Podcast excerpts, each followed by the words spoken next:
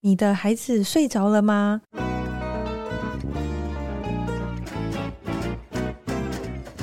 来碗河粉吧，和你一起守护孩子的健康，分享无添加的美好。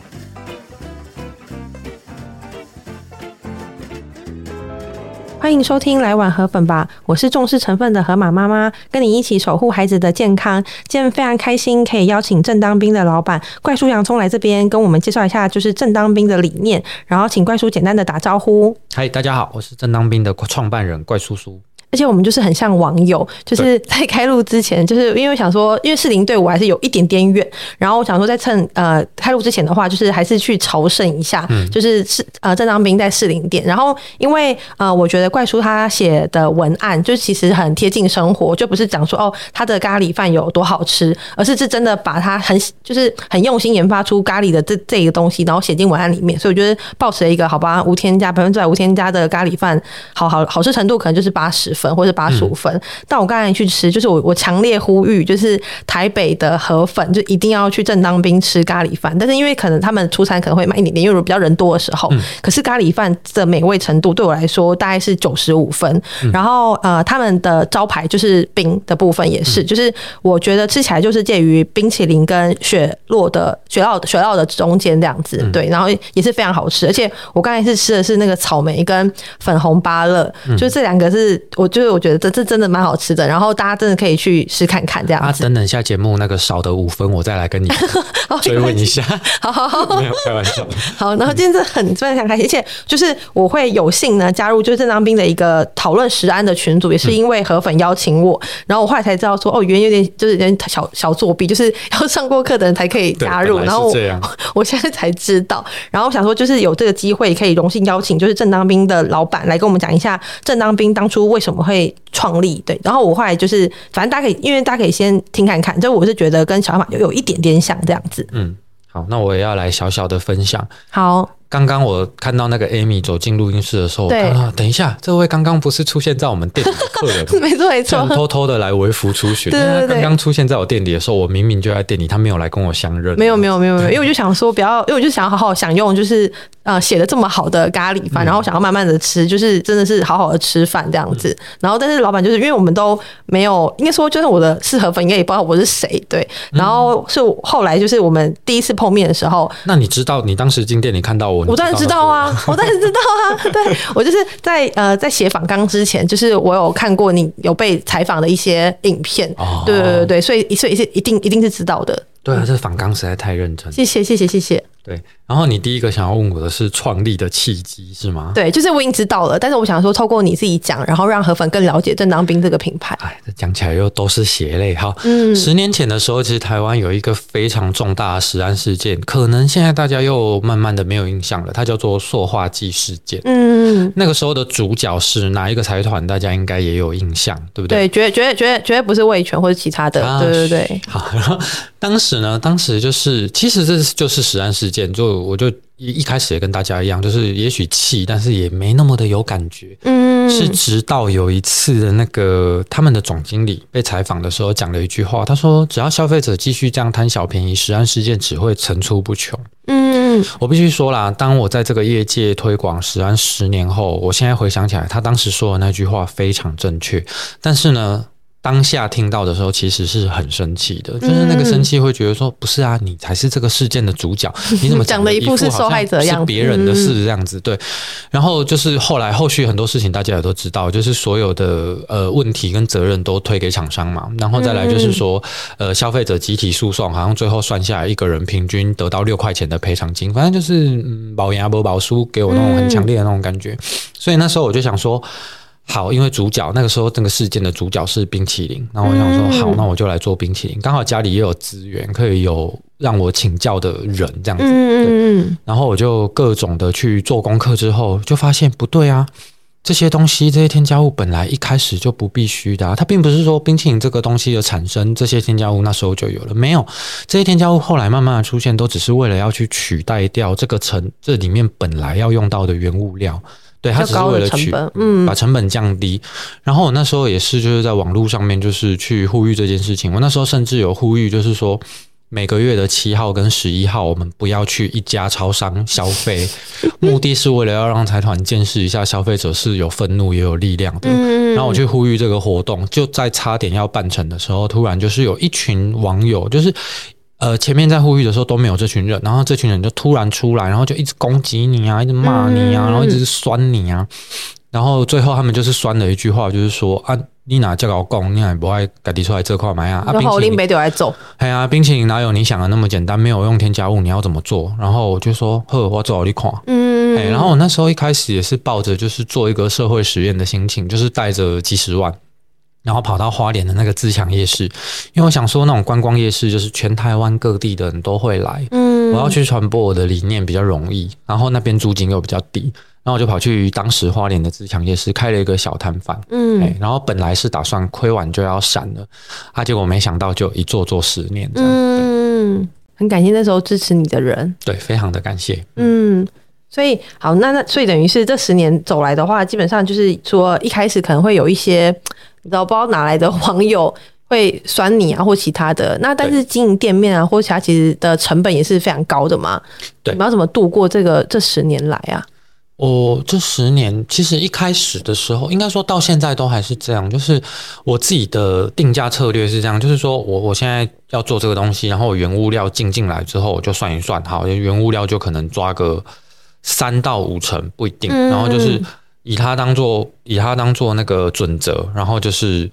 定价再用原物料的成本去定，所以我们我们的定价就会很有趣，你就会看到每一种冰淇淋的口味价格都不一样。嗯，但是我觉得这样做是有意义的，因为就是说你要让消费者知道说他现在吃的这个东西，在食材上来说，食材层面来说，它到底是属于比较高贵的还是比较便宜的？因为他有概念之后，他以后可能会自己上市场啊去买啊。对，他想要吃好的东西，或者他想要吃的简单一点，然后哦，可能月底了，嗯，除了土之外，我也想吃一点别的东西，然后他可能就是。是会对这样子食材的价格有概念，就是想尽办法让消费者跟生产端是有更多东西可以连接起来的，所以我定价一直都是这样子。那可是后来就是，呃，因为我自己就是也忙，然后想法也多，会做很多很多呃不务正业的事情，像我也 中途猫咪，我也开味觉教育课，然后就导致我能够实物上在店里面的事物。自己下手的机会就变很少，那就意味着就要用很多的人嘛。嗯，那就人用进来之后，就会发现哇，都没有赚，嗯、都在亏钱。夏天赚个一年的夏天，可能了不起赚个三十万，然后存下来，然后一个冬天就亏光光，每年都这样子。嗯因为我们刚好聊到，就是怪叔他呃，因为刚好吃的那个咖喱饭嘛，嗯、然后一老实说，就是在录之前，我们是完全没有想到，就是可能我可以帮可能怪叔去推广他的宅配的东西，然后我们也是刚刚才聊到，因为我刚才吃完之后觉得真的蛮好吃的，嗯、所以我可能应该是会，如果怪叔可以让我们开的话，嗯、就是我可以无偿帮他开，然后让大家可以更了解他的东西是真的无添加来说是好好是非常好吃的，可是产量真的很低哦，大家大家就等，我跟你讲，我的面包也是要等一个。月大家还是要等，真的，只要纯手做的东西都是要等啊。嗯嗯，我觉得我客人是真的，真的很愿意等这件事情。其实我们食品的工业化，就是因为大家不想等啊，大家不想等，然后大家希望追求品质是一致，完全一致，每次吃都要一样，然后卖相要好看，嗯，就是这些东西变成了食品化工的肥沃土壤。对，嗯。那像贵叔他他有一句话我就蛮喜欢的，他说他只用食物做食物，对，就是会用在任何所有的地方。那这句话的话，你是那时候是比如说你自己想到的吗？还是因为像我自己也是在做这件事情，可是我就没有想过我是这没有想过这样名言警句，没错没错没错，对对对对对对对，这个是怎么想到？很就是我觉得简洁有力，可是又可以就是一句话讲出来你想要做的事情。我觉得哈，就是像那个消费者很多一开始刚认识我说，最常被问的一个问题就是说。正当冰？难道冰淇淋还有不正当的吗？嗯、你知道，对一般的消费者来讲，就是食物的世界。我要叫正当面包这样。对，嗯、食物的世界它就是一个乌托邦，你知道吗？他们永远没有设想过，就是有人可以为了利润去拿不是食物的东西做食物。举例来说，很多啦。其实举例来说，你看像那个，要讲到明天了，我在想，焦煤油色素，嗯、它是从石油焦煤来的。石油焦煤拌的橡胶，就是我们铺在马路上面的柏油。这你有想过吗？它就不是食物啊。嗯。然后你比方说像追甲基纤维素。钠那个东西是从纺织工业里面，它已经不需要的那个纤维废料，去拿去重新精炼之后，就会变成甲基纤维素。它在食品当中是一个增稠剂嘛。嗯，对。那像这样子的东西，它本来也不是食物啊。可是你不觉就是我们暂且都先不要讲到那些医学报告，讲这些东西如何伤害我们，嗯、都不要讲。你光是直觉来看这件事，嗯、你觉得你能接受吗？不能啊，这完全不能接受。可是他有要告诉你吗？没有啊，没有要告诉你啊。所以，因为我觉得消费者他不是，应该说他不是知道了而不而不。他是不知道，他是不知道，所以他吃了。包含连制造商、制造者、食物生产者，他们在使用的时候，他们也不知道。嗯，就是这种东西的，就是它最根本的来源是什么？它是一个被越埋越深的秘密。就好比我刚讲的这个焦煤油色素，在八九零年代的时候，大家都还叫它。焦煤油色素，可是到了今天，这个名字已经不见了。嗯、所有人都叫它食用色素。嗯，尤其是那种网络上面有一些媒体，它其实本身是有食品财团背景的。嗯，它每一篇讲添加物的结论都是哦，只要合法，对，按照法规使用，绝对不会伤害你的身体健康。每一篇结论都这样啦。对，然后他们就会一直去模糊跟弱化它原本的名字，所以它现在都叫食用色素。嗯，那还有一个例子，比方说像那个五次鸟嘌呤和甘磷酸二钠，它是纤维剂嘛。那飘零是什么？飘零其实就是普林。嗯，普你讲普林，大家都知道，嗯，大家都知道。那为什么要刻意再去创一个新的名字叫飘零？就是为了不想让你跟他去做。对对对，有点像，嗯，对。然后或者是像香精，明明就是香精，以前大家也都叫香精，为什么现在偏偏就全部都要叫香料呢？嗯，香料是什么？是月桂叶还是奥勒冈？嗯，所以你就觉得为什么都要？让大家对好好的知道真相，这样不让他不让大家知道，这就是资讯不对等。嗯，嗯，所以就是用食物做食物这样。对，用食物做食物可以唤醒大家对这件事情的疑惑。嗯，对。难道我平常吃的食物不是用食物做的吗？当你有这个疑惑的话，我就有机会告诉你这个故事。嗯，对。那像正当兵的话，当初取名字还要取想要就是想要取别的嘛？因为那时候就是你想要实实在在的做人嘛，然后正正当当的做兵。对，没错。那有。想过有那时候为什么别的名字，只是好奇而已。您说有没有想过别的名字？字？对，那时候我也忘了哎。但是当时一旦想一想到正当兵的时候，我自己心里面就觉得好，就是这个了。因为这个也是我觉得的，就是会引起人家的好奇。对对对，人家想要问你，多问你一句，就是说你讲什么每一位兵说大学哦还好，这这还好。嗯，正当兵确实很有记忆点这样子。然后因为像书中你也提到说，其实呃，不管是我们自己或是在。创业或是做经商的时候，就是两个两、嗯、个就是做两件事情嘛，缴税跟创造机会。嗯、然后因为你说你其实老实说很辛苦的在经营这个生意的情况之下，其实你是没有赚什么钱的，所以缴税基本上就、嗯、这条路就不用。但你主要是创造就业机会。嗯，没有啊，缴税我花莲是开发票的。哦，我那时候才开店才开三年，我就立刻去申请，就是为了要能够开发票，还就是很麻烦，那整个过程都很麻烦，那弄成那个有限公司，嗯嗯，才能够开发票。因为我觉得就是说啊，我们从商的人就是只唯唯二的社会责任是最基本款的，就是缴税给政府，然后。创造工作机会，嗯，那那就是诶、欸，可是后来我北投店这个就用呃士林店这个我就用核定课税，还是有缴税啊，哦、但是没有开发票，哦、因为后来我发现开发票还会有很多衍生成本，你还要做账啊、找会计啊什么的，嗯、然后那个衍生成本就很恐怖。可是你知道，我现在我那时候做的时候被很多朋友骂，然后包含连我老婆都在怨，就是说什么我们成本已经超级高，我们都已经在亏钱的，立刻可以不积存，然后不嘎不嘎就是都已经在割肉了，你现在还要再多掏一颗肝给人家那种感觉，然后嗯，然后就说你为什么要这样搞？然后结果现在回头看起来，我我当时的决策是正确的，你知道为什么吗？因为我们陆陆续续跟银行借了四百万。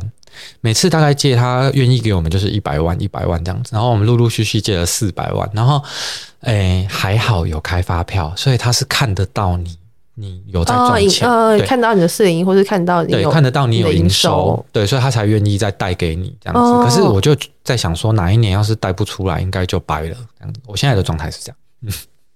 你说到，你说我觉得是超歪诶。你说是现在已经累积到四百万了，你干嘛一脸眼睛瞪大的样子？哎，很多人都以为说，哎，贵料北拜啊，然后就是行李加后面，现在加黑羊啊，那应该行李北拜。这样我想说，根本就不知道，根本就没有。哦，好，我们我们等下来讨 认真讨论那个宅配的部分。好，OK。好，那再来的话，就是因为你有一个呃计划叫梦想冰情计划，就是我觉得这个计划老实说也蛮就是。如果因为我自己不是偏乡的小孩，嗯，可是就是你光是用想的就知道那些偏乡小孩，就是他们是要你做的冰淇淋的时候，那个快乐感觉，就是你可以稍微分享一下那时候直接送冰给他们的过程吗？这个梦想冰淇淋计划，哈，这真要讲到底的话，它就是一个自私自利的计划。嗯、为什么叫自私自利？因为你喜欢小孩嘛。因为我去，我每次都很开心。我就觉得对我来讲，就是有的人可能一年需要出国一次去放松充电，那、嗯、对我来讲，那个就是我的放松充电，嗯、我的出国。然后，所以我一年大概就会安排大概。不一定看忙碌程度，有时候五次，有时候七次，有时候十次，不一定。然后我就是会到一些，就是呃呃离市区比较偏远的地方啦。然后就是通常就是我会发布这样的文，然后就会有国小的老师跟我联系，然后我们就安排时间。嗯嗯，然后他就是免费的带冰淇淋去给当地的小孩，然后也顺便帮他们上一堂味觉教育课这样子。跟他们讲讲哪些食品添加物是急需要避免的哦。然后，当然我们这个课就是有一个比较特别的玩法，游戏规则就是说，小朋友如果他要来拿这个冰淇淋，你是送他这件事情，我觉得不太好。就是他毕竟就是一个人手心向下，一个人手心向上。那其实这个状态持续太久的话，孩子们会觉得。不用收受是理所当然的，嗯嗯，所以我后来就发明了一招，就是说微笑是世界上最宝贵的东西。你要拿一个真诚的、灿烂的那种微笑来跟我交换一球冰淇淋，因为你帮我充到电了，这样子。然后也希望你记得这个微笑的力量。当你未来出社会的时候，你要记得时时去散播这个微笑的力量。我就用这种方式让孩子觉得这个是等价的交换，这样子对。然后后来就就。真的就是，尤其去很多偏乡，就是都是部落，你知道吗？然后那边的男生就是男的男的帅，女的美这样子。然后来我小时候就说：“哇，天哪，这小孩也太帅了吧！”哇，天哪，这小萝莉也太可爱了吧！这样，所以我就会觉得，就是真的有被治愈到，你知道吗？然后重点是去上课的时候，后来也有发生一些惨案。对，长案是什么呢？就是 比方说，你去跟他们上味觉教育课，跟他们讲说这些添加物不能吃，这样子，就没想到上完课很小很小，又有那种小小孩，就是大概。五岁四岁那种就哭了，你知道吗？当场课堂上大爆哭，然后我们就全部的人围到他旁边，就说：“你为什么要哭？你怎么了？”我就说：“我们这个附近只有便利商店，你说这些都不能吃，那就等于叫我通通不要吃。”然后就觉得好可爱，对，就各种很可爱。然后就所以，嗯，这个已经从我开业的第二年持续到今天，所以就是已经做了九年。我开业总共十年嘛，嗯，对，我总共已经做了九年了，然后。有趣的偏乡国小，我现在有点没印象，但是少说有三五十家吧。然后累积的里程数应该也是有两好几千公里，三千公里以上了。哦，到处跑，到处送。哦，然后就是也会有很多兵友捐那个代用冰淇淋给我，然后我就是拿这个扣打去送这样子。嗯，它只有夏天会办。就是暑假嘛，还是不一定，反正就是大概五到七月，我们就赶快想办法把工作安排安排，然后抽一个空这样，比方说半个月一个月，然后赶快来做这件事。这样哦，嗯、天啊，我真的是对你佩服到五体投地，因为就是我不知道啊，因为我应该我我因为我都是在做呃访采访采访之前，我都是看文字的报道，嗯，但是从你口中就是亲口讲出来这件事情，就是那个震撼感，就是让我觉得。很不可思议，还是我自己来讲比较生动，对不对？对对对对对，没错，就觉得哦，好像有就是有提出那个邀请你来这边，就觉得哦，没错没错没错，是是对的这样子。那既然聊到冰淇淋的话，我想说再更深入聊一下，呃，因为冰淇淋是百分之百无添加嘛，那就是怪叔那在做冰淇淋的时候有用哪一些就是成分？因为它非常单纯，那但是你的成分单纯的情况之下，其实你还是很很挑的，嗯嗯。呃，我们的冰淇淋基本上就是三百年前的欧洲怎么做冰淇淋，我们就怎么做冰淇淋。Oh. 好，那举个例子来讲哈，诶，像牛奶乳蛋白的来源，嗯、我们是用奶粉。你会想说，嗯啊，你不是材料都很挑，你为什么不用鲜奶而是用奶粉？嗯、因为只有奶粉才能做得比鲜奶更浓。嗯对。那如果是鲜奶的话，你要让它的水分再脱水，你还得上锅去煮。嗯。然后第一方面很容易烧焦，然后增加员工的困难之外，就是那个。上火去煮的那个过程中，会让牛奶的很多前味会消失，所以其实用奶粉才是最合理的。那当然，奶粉也不是随随便便，我们就是纽西兰原装进口的。好，这是乳蛋白的来源。然后奶，然后奶油，奶油就很麻烦，你知道吗？因为大家都不知道鹿角菜胶其实 真的不是好东西。大家想说鹿角菜胶就是海里面的海藻啊，我吃个海带、海藻怎么了吗？嗯，可以欢迎去看我的书哦，因为时间关系 我就不细讲哦。嗯，那。偏偏几乎所有的鲜奶油，通通都有鹿角菜胶，你知道吗？所以我找遍全台湾，以前我都会说只有两个牌子啊，后来再仔细一找，发现有三个牌子，嗯、总共哦，一个是嗯，几十个牌子里只有三个牌子没有鹿角菜椒啦，嗯，对，然后我到最后，而且三个牌子我们又是比较了口味之后，哎，果然一分钱一分货，我们就是用最贵的，可以直接讲品牌嘛？可以啊，可以啊，就是我们现在是用蓝风车，嗯、那个其实基本上只有饭店跟那个法式料理才会用到这个牌子，那另外两个牌子也没有鹿角菜椒的，一个是李奇，嗯，然后我觉得。那个味道有点偏淡，好，然后另外一个是四方、嗯、四方牧场的，哎，最近好像啊没事，嗯、四方牧场的那个就是，哎，它就是供货不稳定，会有这个问题，嗯、所以最后我没办法，我就全部都用蓝风车，它是英国进口，要坐船来，所以还要再加上运费啊、关税啊等等等，所以它一瓶就超级贵。好，这是奶油的部分，嗯、然后鸡蛋的话呢，像。花莲，我们尽可能的会去找那个在地自己经营的养鸡场，像以花莲为例的话，我们那个养鸡场在水莲。哎、欸，他就是自己就是鸡农，然后自己做鸡场，然后很淳朴的人。我们就是去找他叫鸡蛋这样子，然后其他的食材都是这样。还有一个就是主原料嘛，主原料基本上就是像看你要什么水果，你就要去。嗯、可是我们只有我们不敢说，就是说全全部都不用市场的货哦。有一种状态就是我们刚刚要开发的时候还不确定这个最后会不会卖，你就去开发小农线那。可见就是蛮不符合效益的嘛，所以当在开发食物的时候，新口味的时候，我们会去找市场货来用。嗯，然后一旦这个东西就是确认要推出，我们就会去找小农线。那以像那个我们最近在做的那个蜜香芭乐来说。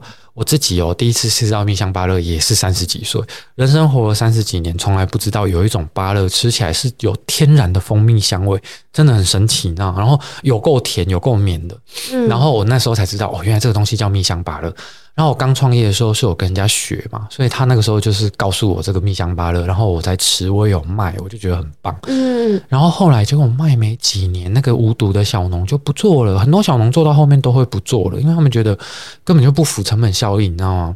然后就是拿到市场上，因为无毒的东西就容易被叮咬，就会被嫌，然后你绝对不能拿给中盘，因为中盘它一律都是看外表，所以你都会。水果都是有分上中下架，他们东西就是一律都会被打成下架，所以是属于血本无归。然后做个几年就会觉得好，我不想做了。所以当时我那个蜜香芭乐也就，他就不做了，没了。好，没了之后，时隔了七年，我在今年我才终于又找到，也有一个小农是做无毒的蜜香芭乐，然后这个口味才重新复活。嗯，对，所以就是说。我们找每一个食材是用这种角度跟这种规格，就是如果没有，我就我就不卖。对，没有我宁愿不卖。哦，对，然后我要尽可能去找稀有的东西，大家没吃过的东西，这样子。对，然后像我们也很好笑，就是以我们的成本的关系，我们不可能自己去建一个实验室啊，或者说买一堆那种器材来化验，不可能嘛。那农民也。也有可能骗你啊，他有可能跟你讲说，哦，我们都无毒的啊，事实上不是，也有可能。那所以我们的做法就是，我们都会下午去拜访农民嘛，然后跟他聊完之后，好好好，那我们再跟你联络吼，然后就假装走了。他其实没有走，你知道吗？我我在节目中讲出来，到时候农民都知道了。我就会在他的 田，嗯，对，我就会在他的田附近吃个晚餐这样子，然后在晚上的时候七八点的时候再回到他的田旁边，然后我跟我老婆两个人接你啊，我们两个就把车熄火，然后车窗摇下来，我们就躺在那边，每次都会这样子，一躺躺一两个小时，就是要听有没有青蛙在叫。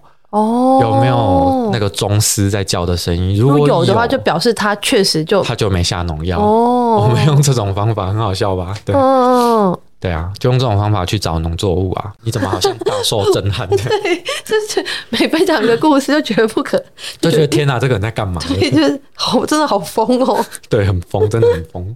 那这个是杰尼想出来的，还是你想出来的？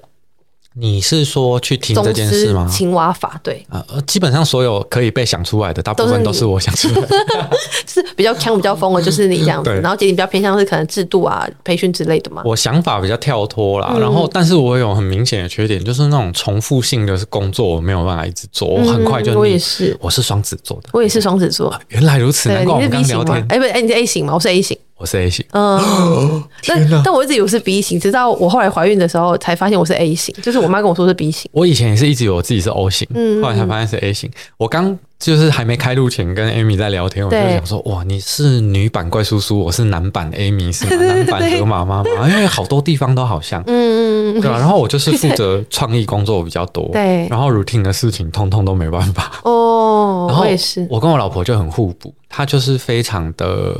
他可以很有耐心，不管对人对事，嗯、他都是超级有耐心。然后甚至有时候就会突然被我发现说：“哎，为什么你要用这么笨的方法？然后做了很多年，我来帮你改善一下方法，嗯，优化这这件事情。”对对对对对。那像我刚才讲嘛，就是我去现场吃的那个不简单的咖喱饭，嗯、然后我想说，就是请怪叔可以再多聊一下，就是你的咖喱饭的研发过程，然后还有那个烧仙草。好。咖喱这个东西是这样啊，就是我我们不能说，哎，市面上大家现在都是在用咖喱块做咖喱，当然不是这样，只是就是说很多现在的确都是用咖喱块在做咖喱。那咖喱块的成分我有研究过，就是有时候增稠剂的东西会蛮多的，蛮多的，对、嗯。然后再来就是它那个钠含量跟油脂的含量也会很多，因为要好吃要香，嗯，所以动物性油脂非常多。那为什么要用这些东西去补呢？是因为如果你不是，你是用咖喱块制作咖喱块的这种方式的话，其实很多香味会不见，所以就只好这样子补。嗯、那其实真正最传统的咖喱是要从炒洋葱开始的。咖喱里面你看到那种碎碎的那个料啊，那个其实都是洋葱跟番茄。嗯，对。然后它咖喱为什么可以那么香，味道那么浓郁？其实它是大量的梅纳反应。但有的人会说梅纳反应也是致癌物，是没有错啦。但是它至少是来自天然的食物，所以是人体能够比较能够应付的哈。好。那就是像我们就是自己就是一开始就是炒可能十公斤二十公斤的洋葱，然后慢慢的让它炒炒炒炒到收水，炒到焦糖化，炒到没那反应，然后就是炒两个小时左右。嗯，然后炒完之后再丢番茄，再重复一次这样子的步骤，也是要收水收到全干，然后这时候你就会得到比较干干的咖喱块，然后也不是咖喱块，就是比较干干干的咖喱酱，然后这时候再放那个香料。香料我们都是先打粉打好，然后再放香料粉进去，然后再炒，然后全部炒完以后，这个只完成了一半。这个是我们做的咖喱基底。我是员工后，我就要离职。对，我们那个员工也蛮有韧性的，他还好，他喜欢顾厨房。嗯。然后，比方说，我们假如要做奶油鸡腿的话，我们就一样在用不一样的香料，然后再放那个。我们主要腌肉要让肉嫩，我们用的方法是优酪乳。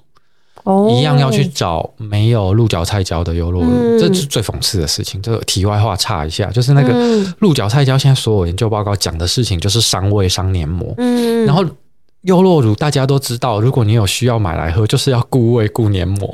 就几乎所有优酪乳都有鹿角菜椒，我就不懂怎么回事。哈，反正就是好不容易找，就是也有几个牌子是没有鹿角菜椒的优酪乳，嗯、然后就会拿那个优酪乳来腌肉。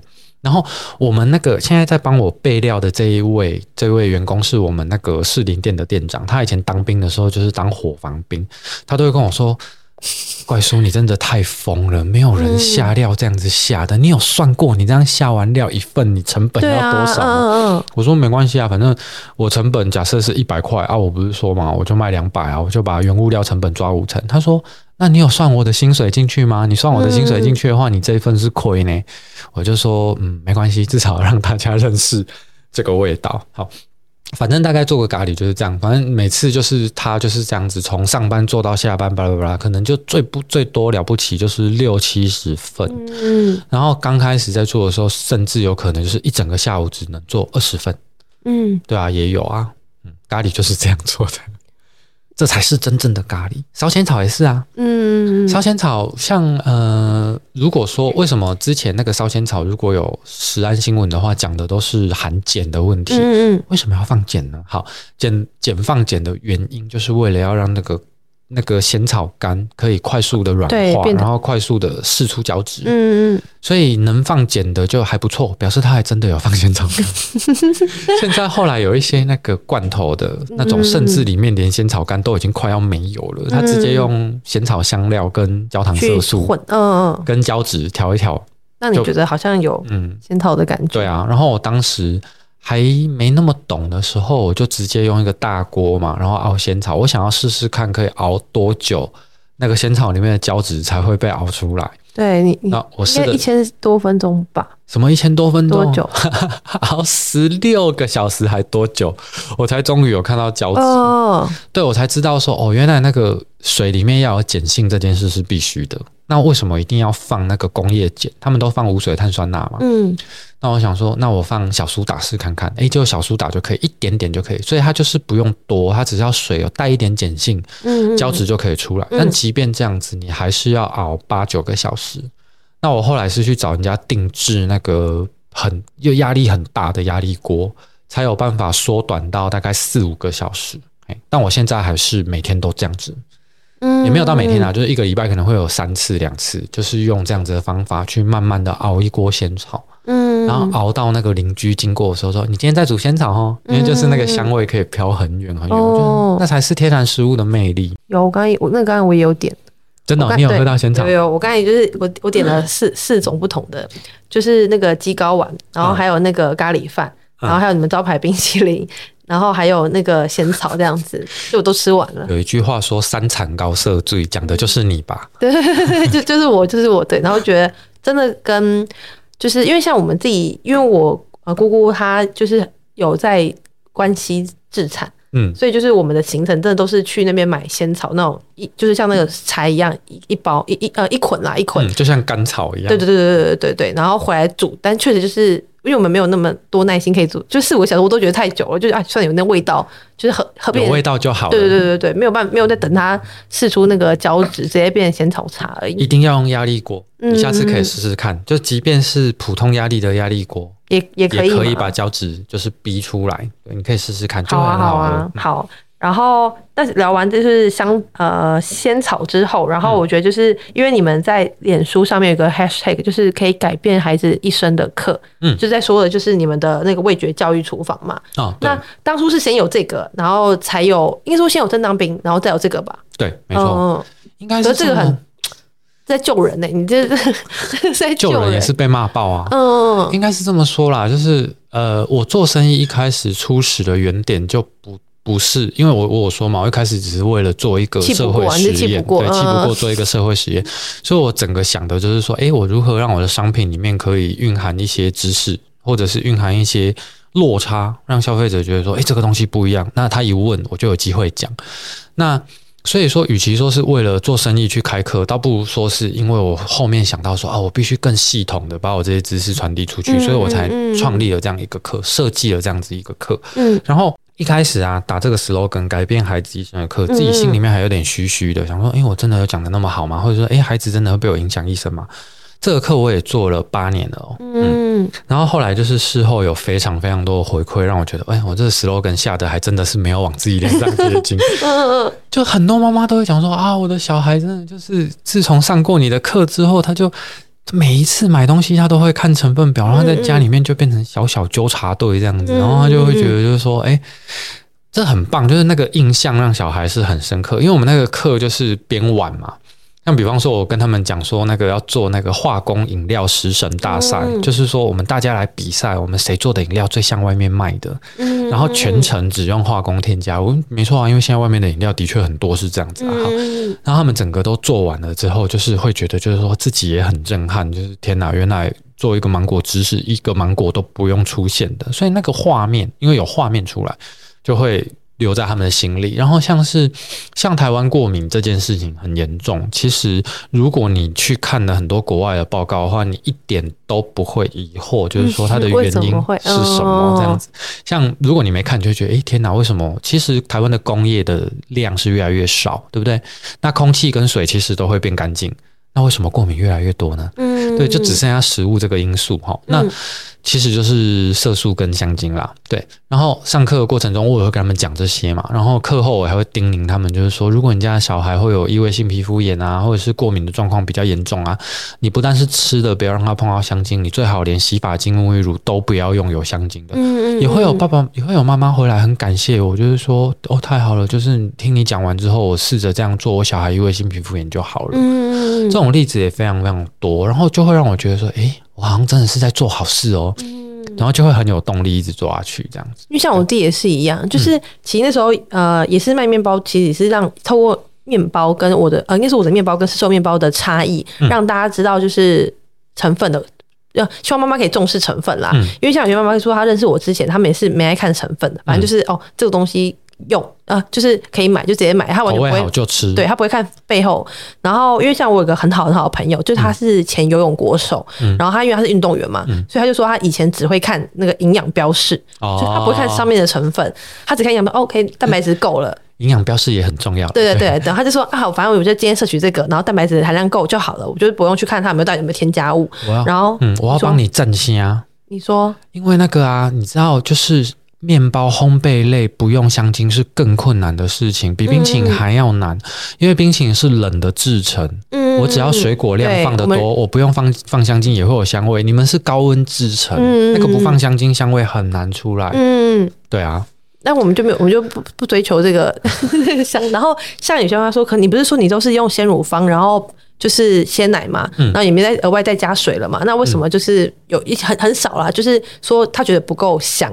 嗯，那我说因为我没有加牛奶香精，就是如果我只要加一点点，基本上你就可以像到宜兰知名那个吐司店，它超香，嗯、它就是你的那个袋子都不用打开哦，你就是在旁边闻就可以闻得闻得出来牛奶香精的味道哦，就鲜奶吐司啊。这个我教大家就是怎么去分辨那个手摇饮的时候，也是用这个方法。嗯、就是其实天然食物的香味是绝对传不远的，没错，这就是它的特性。没错，没错，嗯。所以说，像你要是点手摇饮还是买什么东西，你在柜台你就已经闻到有香味飘出来，或者是看到它里面有各式各样的粉。嗯你最好就多想一想。嗯，然后还有一个是那个啊，就是杏仁老街老杏仁茶在老街那个那个就是很明显，哦那个、香味飘超远的，那就是超级化学的杏仁茶才会该有的味道。其实要认识食物有个方法，就是你去买一次真的这个食物，你买一次真的杏仁嘛，你去中药房买一次嘛，然后你就有会有概念，就是说哦，原来它的香味大约可以飘那么远。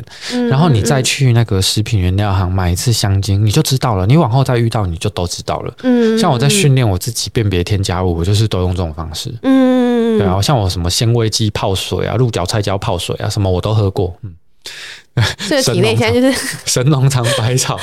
对啊，我每次上课我都会讲那个我自己喝鹿角菜胶的例子啊。嗯、那个我都会，我是没喝过，是怎样？我就是说鹿角菜胶真的是添加物当中的君子。嗯，好像很正面对不对？因为所有的添加物都有一个特性，就是当你有一天，比方说，呃，胶原色素致癌，哦，这在国外研究报告超级多，多到我都不知道举哪一个哈。好，那当你有一天真的吃到致癌的时候，你有办法连接起来，或是说啊，我这个就是因为我平常都吃色素造成的，没办法，哦，所以他们都是小人。好，那鹿角菜胶很棒，就是他下午喝，他之前说，对我就是我就是害你，我就添加，我就是害你。他下午喝，晚上就痛了。嗯，我那天下午大概四五点喝嘛，然后欧洲那边的欧洲那边的那个添加量的限制是百分之五，所以我就照着百分之五做了一杯，对我就喝了这样子。但你是说你是纯纯鹿角，就是纯啊，就像在喝浆糊一样，很恶心，但没有味道哈。然后呢，我就喝喝完以后，大概就是。诶，七八点的时候，胃就是那个刮胃，刮胃的感觉，就像你喝很多柠檬汁，它会伤黏膜，所以它就开始刮你的胃，你就觉得诶诶，胃的感觉好像怪怪的这样子哈。然后呢八九点十点的时候，我就去床，我就跟我老婆说，诶，我去床上躺一下。要去医院吗？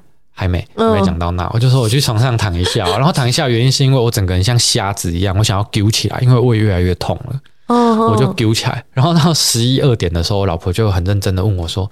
你要不要叫救护车啊？嗯，因为你看起来真的很不对劲。他说我那个脸都已经发白，因为我很痛这样子。然后我就说我也在犹豫，诶，就是这个状态好像应该去洗个胃还是什么的。但是我只要想到说医生问我你吃了什么或为什么会胃痛，我都不知道要怎么讲。我说我再忍忍看好了。那还好，到了第二天就没那么痛了。那但是你还是会觉得你的胃里面有伤口，而且这个状态持续了好几个月。两三个月，好几个月，天哪！我就只是喝了一杯百分之五的鹿角菜胶，嗯，还没说完，这个恐怖故事还没有说完，就是百分之五是欧洲的标准，台湾的标准是本品可依制作，实际需要适量使用。嗯，当你看到这句话的意思，等于百没有规定，对，就是水洗的意思，水厂商高兴的意思。所以你在很多东西、很多食物里面都可以看到鹿角菜胶，因为那个增稠的效果超级好，又便宜。嗯刚本来是，那你现在的胃，在 在讲，我想一下哦，你哦在讲说就是你你喝鹿角菜胶啊，但是你现在的胃有好了吗？我，我现在当然好啦，就是我其实平常都尽量不不接触这些食品添加物。我其实对我的身体来讲，能感受得到的东西很多诶、欸，可是我平常都不太、嗯、不太去讲，因为就觉得哇，你这是在卖卖卖江湖卖药的是吗？嗯、你看，好像我以前三十几岁还在咨询业，我以前是咨询业，还在咨询业界的时候，最困扰我的一个问题就是慢性疲劳。嗯，你每天起床都觉得好像没有睡饱一样，这样子，嗯、然后我就不知道为什么每天都那么累，然后都以为是工作很累，然后就觉得肝疲劳这样子，然后后来我这样全部都不吃添加物以后，突然回想起来才发现说，哎，不对啊。原本我会那么累的原因，是因为我一直在吃很多需要肝肾代谢的东西啊，比方说香精，它就是最标准的肝肾代谢的东西，然后甲基纤维素，它就是肾脏代谢的东西。嗯、我平常都在吃这些东西啊，我的肝肾都是很忙啊，他们很忙啊，都疯狂加班的状态。对，你加班，他们也在加班，会拖得你整个人都很累啊。然后我就现在，诶，我明明就是那个时候三十几，现在四十四岁，我现在的精神跟体力比那时候好太多太多了。嗯。对啊，就是这样子啊。然后中气什么，以前那时候刚开始在接味觉教育课的时候，那时候还没有就是干净饮食这么久嘛。那时候每次上完两个小时的课，讲完就是都快像断气了一样。嗯，而我现在根本就没事，好不好？但上完我还可以出去运动什么的。对啊，差很多啦。嗯，因为像我的客人也是一样，因为我客人通常都是妈妈居多嘛，然后有些是有怀孕的，就孕妇。嗯，然后他们也是一样，就是像他第一，他在生第一胎的时候还没有认识我之前，他就是都是。很吃加工食品的东西，就他因为觉得那个是真的很会让他很舒压，让他很开心，但是吃完就会莫名的空虚嘛。对胎儿伤害很大。对对对对，所以他就他就说他整个人就是那那在怀孕的过呃怀孕的那个时时候就是很不舒服。嗯。然后但是因为后来朋友就呃怀第二胎的时候，然后他就看到朋友分享，然后他就追踪我，然后才发现说，哎，原来有这么多的食品，其实后面的有就添加物可能对。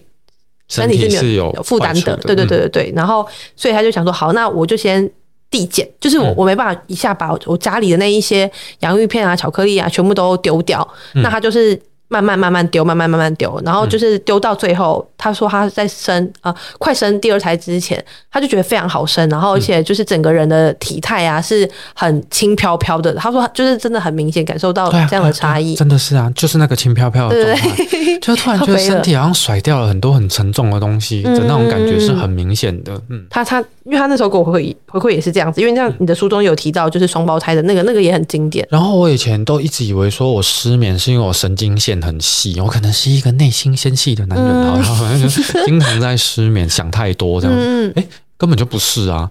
我现在根本就是沾床就呼呼大睡。对，我也是。原来是这样，因为原来就是因为真的就是还有那个烦躁感。嗯嗯，你你像我以前三十岁、三十岁前、三十二岁前，我都还是吃那些化工的东西，就很容易烦躁。现在也就会觉得，哎，情绪也就。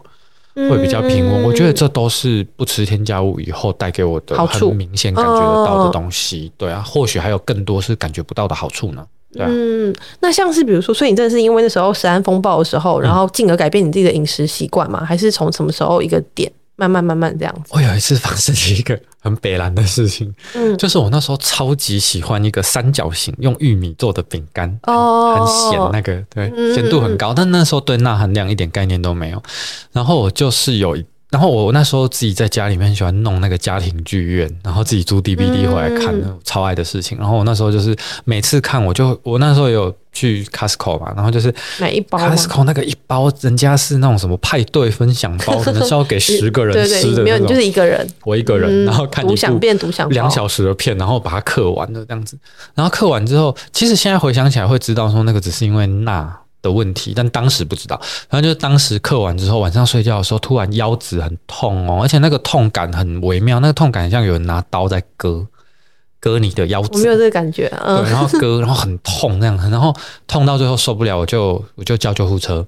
然后后来就是去到医院，医医生就是说还好了，就是帮我打很多那个，那好像叫林格示意吧，就是帮你把它代谢出去，嗯嗯嗯，就是一直。所以你有因为医生描述说，哦，我在家把派对包吃成独享包，但医生、嗯、医生也没有说是因为那，他就说啊、哦，那种东西本来就应该少吃，添加物很多，所以我当下就觉得说，哎，是添加物很多，所以回来我就开始禁绝所有的添加物。哦、那事实上就是，如果我们真的还是得科学的讲啦，我当时的肾脏痛的原因应该是因为钠，钠含含量超标太多。但是这种东西有是不是也是很医生讲的有没有错？也没有错，它里面有非常非常多的添加物，像二氧化矽那种进到呼吸道里面会害你矽肺病的啊，或者是说那个像我刚讲的纤维剂，无刺鸟嘌呤、和甘磷酸二钠，那个也超级多的，你知道吗？然后那个那个纤维剂就是你看哦，很多的新闻都会做一种专题，就是说。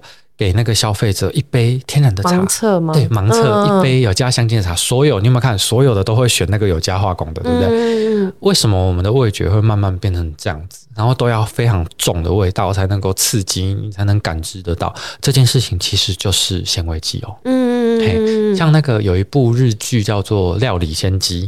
我不知道大家有没有看过，就那个《料理仙姬》里面就有在讲说，他那个主人公有一个小孩子，他不管去哪里吃，吃那种怀石料理最顶级的日本料理，他要浇番茄酱，他要把番茄酱加上去，然后就变成一个社会现象。那个社会现象叫做香松小孩，也就是说，这种小孩就是他不管吃什么饭，他都要浇什么香松、什么拌饭酱。然后台湾前阵子也有小孩吃饭要丢那个魔芋爽。哦，没有加那个吃不下饭。嗯、你去看哦，所有这些小孩吃饭在加的东西，一定都有一个共通点，它里面有纤维剂，五次鸟嘌呤和甘磷酸二钠，因为它的鲜度大概是味精的一百倍，如果跟味精跟盐共同作用的话，可以到三百倍。你到这么强的鲜度，你只要吃习惯了，你吃任何东西都觉得没有味道，都没有味道，哦、你的味觉只剩下吃得到它而已。哦，所以我觉得那是一件很恐怖的事情。然后最近还有看到一些比较新的报道，报道数量还不多，报告啦，医学报告，报告的数量还不多，所以我们不能说它是定论。但是有人观察到了，就是这样子的纤维剂对小孩来讲，它是会引发他的情绪障碍。嗯嗯，嗯，因为他生气或者是他沮丧，他就停不下来。哎，无上限的一直生气，无上限的一直沮丧，有发现到这个现象哦，所以我想请大家注意一下。哦，嗯，纤维剂，哎，本来是讲什么？每次都讲，想一下就扯远了。我想一下，哦，对对对，你在讲那个啦，你那个自己吃一整一整包的那三角形，然后 钠很高的饼干，饼干，对对对对对。但是因为我，嗯，对，因为我先生偶尔还是会吃，但他不是吃那个牌子，他就是吃可能一般的，就是 L 开头的。那个洋芋片啊，对，因为像反正之前我也是在我自己的 IG 有说，因为有一个 KOL 他就说这个是可以给小孩吃的，嗯，对，就是它好像里面有一两个口味是很天然的，对，但是它就是用棕榈油去做，然后因为我觉得小小孩基本上，因为毕竟他们的肾啊什么，就像比如说像我先生他要吃，我觉得没有问题，反正就是我尊重他的饮食习惯，他反正也是偶尔吃这样子，嗯，但是我觉得当你身为一个粉丝数有一定的 KOL 的时候，就是我觉得，嗯，你不，我不知道哎、欸，就是我觉得他不是，他应该很不，应该说不算是适合推荐给小孩说你你吃这个。哦，对。对，然后所以那时候呃，他们的呃官方回复也是说，呃呃，所有的油都会有产生不好的 GS，然后为什么要针对棕榈油？就是每每种油，他们在高温加热的时候，就会有产生一些有害的物质。嗯，那不只有棕榈油啊，其实大家大家都大家也是这样子。然后，那因为我我自己的观点是觉得确实是啊。可是如果真的有妈妈就是因为你的推荐，嗯，然后去买像这样子比较高油、高热量、高盐，对对对的东西去给小小孩吃，就是小孩他们其实两三岁的。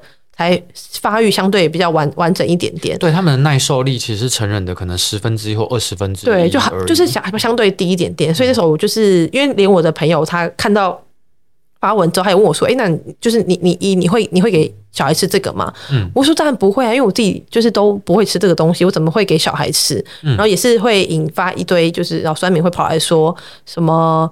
呃，危言耸听啊，什么什么什么的，哦、恐惧行销啊，对对对对对。然后我就卖你自己的就好了，为什么还要踩别人两脚？不是，我就不是为了卖东西，我就是为了要宣扬这样子的观念、嗯、东西。所以我经常都会讲一句话，这句话你也可以拿去使用。好，我现在写下来。我就会说，我的产品其实不是产品，它其实是我的教材。嗯，我只是为了要让你们知道这件事、这些事情，我才来做这个生意。因为我我说实话啦。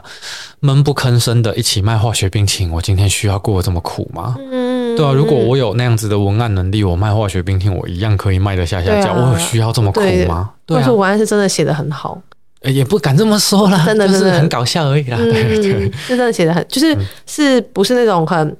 什么哦，我的产品用了什么什么什么什么什么，然后什么哦，价价格多少，然后大家来吃吧，就是不是这种很、嗯、这么普通的讲讲故事啊，我还蛮喜欢讲故事，很会说故事。像那个棕榈油啊，其实大家就是呃。不氢化的正常的一般的棕榈油到底对身体有什么样的危害？这个现在学界都还在争。对啊，利用蛮大一派说，其实就跟一般的植物油一样嘛，摩擦啦这样子。对对对。那这个我们就持保留态度。嗯、但是要提醒大家是，如果有氢化的，你千万不要吃。嗯。像台湾前几年都还是用可以用不完全氢化植物。氢就是它在那个就是在那个呃在做氢化这件事情的时候，让它多跟一个氢原子结合，然后变成一个氢链，它氢链就会比较坚固。也就是说，这个油它的软硬程度就会变得比较硬，比较好加工、好操作，稳定程度也比较高。但是不完全氢化的棕榈油，它就是在存放的时候，可能受氧化温度、光照等等的影响，它那个氢链会断裂，一断裂游离出来的就是反式脂肪嘛。这大家都知道。好，那后来大概在前几年的时候，台湾就立法改成说，我们现在要用完全氢化硬质棕油。好，那这样子就是他说这样子就不会有反式脂肪。可是事实上呢？事实上当然不是这样子，就是。你同样的经过光照、日晒、氧化等等，它照样会断裂，只是它断裂的程度没有不完全氢化那么容易。嗯嗯嗯嗯。但是你也要想，这些东西有时候动不动那个保存期限就是一年两年。你想想看，你拿到的时候，如果是已经是一年半的时候开始吃它，你觉得它不会有游离出很多的反式脂肪吗？当然也会啊。然后再来还有一个问题就是说。完全硬质中油是很不好操作的，就是你完全氢化的油，它非常非常硬。嗯，所以就是呃，你能相信，就是说大家可能都不知道，就是像那个成分表跟营养标示表，这个是没有过第三方的哦，所有的东西都是厂商自己标上去的，除非被就抽烟或什么其他的，对，包含我们自己出宅配也都是自己标上去的。因为我那时候去问那个卫福部，他就说不需要这样子，对哈，反正就这样。好，所以所以。真的全部都用完全氢化硬质棕油吗？我我自己我我没有没有证据啊，然后我持怀疑态度了。我是持怀疑态度了，因为这样你要怎么操作？嗯嗯，对啊，你要做个千层派，要把酥皮要把油揉在面粉的中间一层一层的，你全部都用像肥皂一样硬的 硬质棕油，你要怎么揉？对啊。嗯，所以我就觉得是这样子啊，对，嗯，所以大家轻化看到轻化两个字一定要就是略过啊，应该是我对，就是我就直接直接跳过，因为我不管它的，对，因为反正老实说不吃也不会怎样。对啊，本来就是啊，那有 有一定要吃吗？哎，可是它是很多东西的榨油，你知道吗？我知道非常多啊，几乎可能八成九成都是啊。对对对对，因为它很耐榨，超级耐榨，而且它的成本也是低蛮多的，低很多。所以如果今天我是一个要赚大钱的厂商。我我一定会用这个啊，不然我要用什么？欸、我有时候想想，我们也不是说贵古贱今，你知道吗？可是你知道那个 棕榈油这个东西啊，古早人谁拿来吃啊？就只有拿来做肥皂而已，好吗？谁会拿来吃？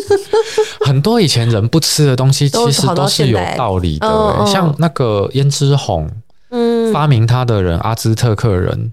十四、十五世纪的时候，他们就拿来染衣服，从来没有人拿来吃啊。然后传到欧洲去，大家就拿来吃。嗯，然后吃吃吃吃吃吃到二零一二年，才发现说啊，原来它会引发过敏，而且是最严重的那种异蛋白过敏，跟尘螨一样。然后就是有的小孩会因为吃到胭脂虫的那个碎片，虫尸体碎片，然后导致那个气喘，而且是有会有生命危险的那种气喘。哎，用了三四百年才知道这个东西会导致气喘。那古人好像早就知道一样，他们根本就没有在、嗯、没有拿来吃啊。很多东西都这样，像棉籽油也是啊。美国人现在在吃棉籽油，但台湾有厂商曾经加过，有对在食品里面对。所以像然后很多创举，哎，很多的创举。嗯、像美国是因为吃棉籽油，他们的不孕率大概是百分之二十五嘛，四对夫妻就一对是不孕不育嘛。嗯、然后我每次上课，我都会跟大家讲说，其实在我心目中，我最最。对我来说最疗愈的画面就是看到小孩吃冰淇淋的画面，因为你看到的是纯粹的满足跟快乐。然后我也会跟现场的小男生说：“小小男孩们，对不起哦，啊那个怪叔叔仅限定看到小萝莉才会这么疗愈，这样子，男生没有哈。”然后可是像我跟我老婆，我为什么那么喜欢小孩？我跟我老婆其实就生不出小孩。嗯，对。那我其实回想起来就会觉得说：“诶，这难道跟你看两次重大食安事件，一次塑化剂？”一次耳油，两次都跟生殖是有最大关系的。然后台湾的不孕不育率跟美国一样，百分之二十五。那包含我跟杰尼也是。哦，那我们就会觉得说，这些东西跟这两次食安事件难道没有关系吗？你你怎么想都会觉得肯定有关系，对不对？但你怎么证明？没办法证明，没办法。嗯嗯嗯嗯，那没办法证明啊。对啊，所以就是这个样子啊。所以我就觉得。台湾的消费者，我我会我会觉得就是说，呃，大人就算了啦，大大人就是自找的这样。因为我有时候觉得台湾消费者很可怜，但是小孩不是啊。像我每次上课，我都会跟跟来的父母亲讲，我就会说，你看哦，台湾的添加物开始越来越多的年份是大概在一九八零年左右开始，就越来越多，越来越多。厂商们不断的用各式各样、越来越多的添加物去取代掉真实食材，然后同时在量的方面不断的去试探消费者的底线，你知道吗？好，然后这整个过程里，我们一路吃到四十岁，我们我们没有发出过任何声音。那今天这些孩子们，他随机的去超商的架上随便拿一个东西，你知道，对于我们这种比较懂添加物的人来说，我们都知道这架上的东西有九成九都会伤害到这个孩子。嗯嗯，这样子的时代，这样子的环境是怎么造就出来的？难道我们没有责任吗？嗯，虽然我们可以。撇得一干二净，说这是政府的责任，能救一个是一个啊。政府也是 政府也是我们选出来的，啊，所以你能说我们没有责任吗？我们有责任啊，所以我们应该要共同的去想办法。我们不是说要消灭添加物，或是消灭食品工业化，至少就是说让它的程度马卡进熊，好不好？嗯，现在的程度真的是太不正常了，对，比例太高了，对，全部都要用。就是应该说有一些添加物它可能是必要的，但是其实就是可能做零点一趴吧。我在想，这个有一个最好的例子。亚硝酸盐啊，它是香肠腊肉里面必须杀菌用的东西嘛。我经常都会讲说，像这种必须的添加物，你把它拿掉，因为大肠杆菌死掉的人会比吃亚硝酸盐死掉的人更多。这个就叫做必要添加物。我们不是反所有的添加物，只是色素香精有必要吗？没有啊。对啊，完全没有必要啊。那除了让你肩负更多的健康风险之外，它哪有什么必要？对啊，除了让厂商觉得更好卖、更好赚钱。也没有必要，因为之前像我就是我们一个社群嘛，然后有妈妈也在里面有说，她觉得呃合法的添加物是不是，就是听说她持一个赞，算是赞成和适量的合法添加物是没有问题的。嗯、然后我我那时候就跟她讲说，对，就是可是你要想哦，如果假设 A 产品是有。对，A、B、C 也有。那假如说你一天累积起来，你你觉得是没有问题，而且也没有人针对这件事情去做做过研究，都没有都没有。对，对，台湾很少。所以我自己的想法是说，就是我是不比较不会去碰这些东西。嗯、对，那但每个人觉得，如果你觉得合法，你就吃没关系。那我再帮你增加材料。好，好。